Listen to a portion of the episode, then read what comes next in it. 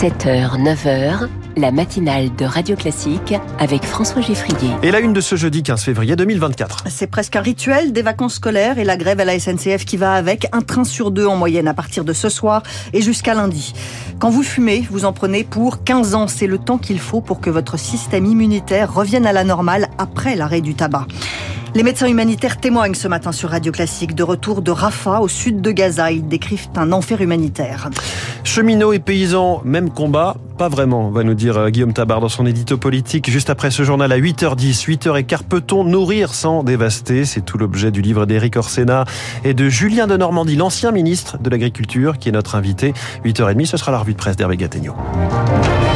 Virginie Fulpin, la grève des contrôleurs commence dès ce soir à la SNCF. Et à partir de ce soir et jusqu'à lundi matin, un train sur deux seulement va circuler en moyenne. Ce sont entre 70 et 90 des contrôleurs qui vont faire grève, d'après le syndicat Sudrail, pour demander notamment des augmentations de salaire.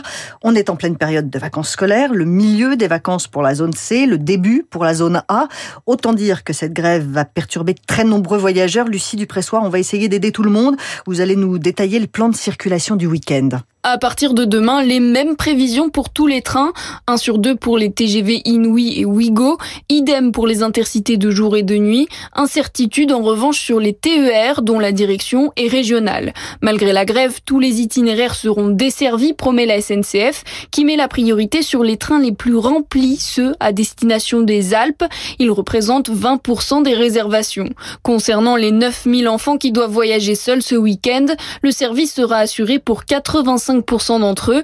Les autres se verront proposer une solution encore inconnue à ce stade. Selon la SNCF, tous les passagers ont été informés hier par SMS de l'état de circulation de leur train. En cas d'annulation, deux options gratuites. Demander un remboursement sans frais ou échanger son billet pour un autre jour. 300 000 places sont encore disponibles jusqu'à lundi. Enfin, dans les deux cas, la SNCF offre une remise de 50% sur le prochain voyage à utiliser d'ici un mois. Ce mouvement n'est pas très populaire dans l'opinion. Gabriel Attal n'est pas emballé non plus. Le Premier ministre déplore qu'à chaque période de vacances ou presque il y ait une grève à la SNCF. Il y a un droit de grève, dit-il, mais il y a aussi un devoir de travail. Gabriel Attal ne devrait pas être aussi offensif. Ce matin, il se déplace dans la Marne pour visiter une exploitation bovine. À neuf jours du Salon de l'agriculture, le gouvernement comme le président de la République sont très à l'écoute des agriculteurs. Parmi les mesures d'urgence annoncées par le Premier ministre, la mise sur pause du plan Ecofito qui vise à réduire de moitié l'utilisation de pesticides d'ici 2025. Pas de suppression sans solution, martèle la FNSEA. Alors justement, on va se pencher là-dessus. Des solutions alternatives aux pesticides, ça existe et ça passe parfois par l'intelligence artificielle et le numérique, Charles Ducrot. Biocontrôle, biosolutions, agrobiologie, tant de méthodes alternatives, mais qui nécessitent une adaptation très stricte. Les agriculteurs peinent à y accéder, c'est ce qu'a constaté Damien Coriou, ingénieur agronome. Il développe depuis deux ans une application, Synapse, qui propose des solutions sur mesure. Dans une étude qu'on a faite, il y a 85% des agriculteurs qui demandent à utiliser moins de pesticides. Les biosolutions, c'est compliqué à appréhender parce qu'on passe d'un problème auquel l'agriculteur trouvait potentiellement une solution chimique à demain la nécessité de faire face à un problème et de mettre en œuvre plusieurs alternatives. Des leviers dont il est encore peu question dans la formation des différentes filières. À cela s'ajoutent d'autres freins.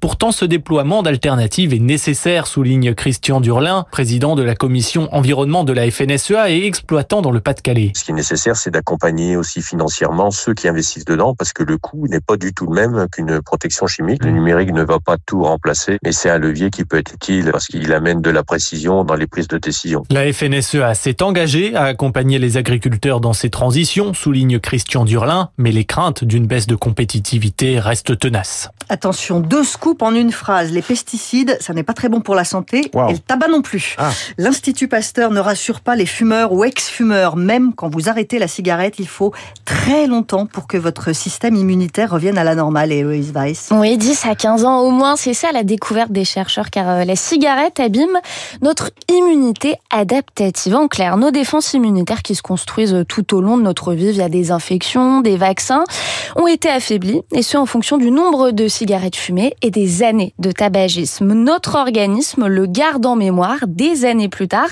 et se défend avec plus ou moins d'intensité et de difficulté face à de nouvelles infections. Or, une telle réponse exagérée et chronique peut être nocive pour la santé et à l'origine de maladies auto-immunes. Les chercheurs qui ont exposé des hommes et des femmes à une grande diversité de microbes se sont aussi intéressés à notre immunité innée, c'est-à-dire celle que nous avons depuis notre naissance. Là aussi, il y a des conséquences. L'étude confirme que le fait de fumer augmente la réponse inflammatoire dont on parlait euh, du système immunitaire de 50% en moyenne par rapport aux non-fumeurs. Mais dans ce cas-là, cet effet se résorbe tout de suite après l'arrêt du tabac. Conclusion, il ne faut surtout pas se dire qu'arrêter de fumer ne sert à rien. On y gagne toujours à arrêter. Merci Eloïse Weiss. Radio Classique, il est 8h06. La situation à Rafah, la ville à l'extrême sud de la bande de Gaza, est de plus en plus préoccupante. Un désastre humanitaire. Un million et demi de Palestiniens sont réfugiés dans cette ville de Rafah et tout manque. L'eau, la nourriture, l'électricité. Et les civils vivent en plus dans l'angoisse d'une attaque prochaine de l'armée israélienne. Raphaël Pitti est un médecin anesthésiste de l'ONG UOSSM. Il a l'habitude de travailler dans des zones de conflit, de conflit mais là, il n'a jamais vu ça. Dans toutes les situations où je me suis retrouvé, il y avait toujours un tri, une organisation, etc. Il n'y avait pas cette foule qui arrivait au même temps, qui accompagne au même temps, qui crie au même temps, les pleurs qui viennent parce qu'ils arrivent avec les blessés, etc. Les blessés les plus graves, les plus extrêmes, on les laisse mourir. C'est comme ça. Tous les blessés qui arrivent avec des balles qui ont traversé le crâne, etc., tout cela sont laissés comme moriturie. On les laisse mourir. Et comme il n'y a pas de morphine, comme il n'y a pas de sédatif, ces gens meurent sans aucun accompagnement. Raphaël Pitti témoigne au micro de Fabien Albert. Ce désastre révolte la communauté internationale. Emmanuel Macron dénonce le bilan humain intolérable à Gaza et le président appelle Israël à un cessez-le-feu immédiat. L'Australie, le Canada, la Nouvelle-Zélande mettent aussi Benjamin Netanyahou en garde contre une opération militaire qui serait catastrophique à Rafah. Pour l'instant, Israël est déterminé à mener une attaque terrestre, mais les négociations continuent tout de même avec le Hamas en Égypte. Le débat sur les armes à feu va pouvoir reprendre aux États-Unis. Une fusillade a endeuillé la parade du Super Bowl hier soir à Kansas City. Un mort et au moins 20 blessés, dont une dizaine d'enfants.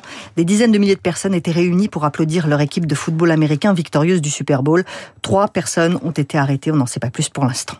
Il faut attendre la fin du mois pour connaître l'avenir des Galeries Lafayette. Un millier de salariés sont menacés. Le tribunal de commerce de Bordeaux renvoie à la fin du mois l'examen du plan de sauvegarde des 26 magasins détenus par Michel Ohaillon. En quelques années, la success story de l'homme d'affaires a tourné au cauchemar avec la liquidation de Camailleux, les redressements judiciaires de Gap et de Gosport. Maintenant, menace donc sur les galeries Lafayette.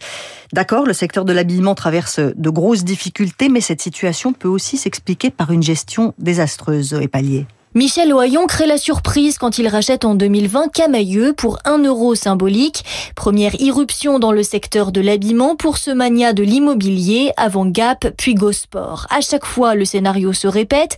Il rachète mais n'investit pas pour redresser les entreprises et les adapter à l'essor du commerce en ligne. Pour Camailleux, il avait promis 84 millions d'euros qu'il ne versera pas. C'est un mélange de mauvaise stratégie et de manque d'argent, analyse l'expert en marketing Franck Rosenthal. Face à une cascade de dettes, Ohaillon multiplie les transferts de fonds entre les différentes entreprises de la maison mère, HPB. Il payait nos salaires grâce à la trésorerie de Gosport, assure un ancien représentant CGT de Camailleux. Le parquet de Paris enquête aujourd'hui sur ces montages financiers. Décrédibilisé, c'est l'empire Ohaillon entier qui vacille. Bank of China réclame aujourd'hui 200 millions d'euros, des prêts non remboursés pour l'achat et l'exploitation de ces trois palaces. Les entreprises du CAC 40 se portent bien. Les bénéfices cumulés des groupes du CAC 40 dépassent les 120 milliards d'euros en 2023. Et puis ça, ça n'est pas un bénéfice, mais un résultat, celui du PSG en Ligue des Champions. Victoire de but à zéro contre la Real Sociedad hier soir en huitième de finale. Allez. Merci, c'était le journal de 8 heures signé Virginie Fulpin sur Radio Classique. Peut-on comparer le mouvement de colère des paysans et la grève des cheminots, hormis le fait qu'ils mettent le gouvernement sous pression Ce sera l'édito politique de Guillaume Tabar dans un instant. Puis je reçois Julien de Normandie, l'ancien ministre de l'Agriculture, qui publie avec Éric Orsena ce livre intitulé Nourrir sans dévaster, vaste programme qui rime évidemment avec la récente crise des tracteurs.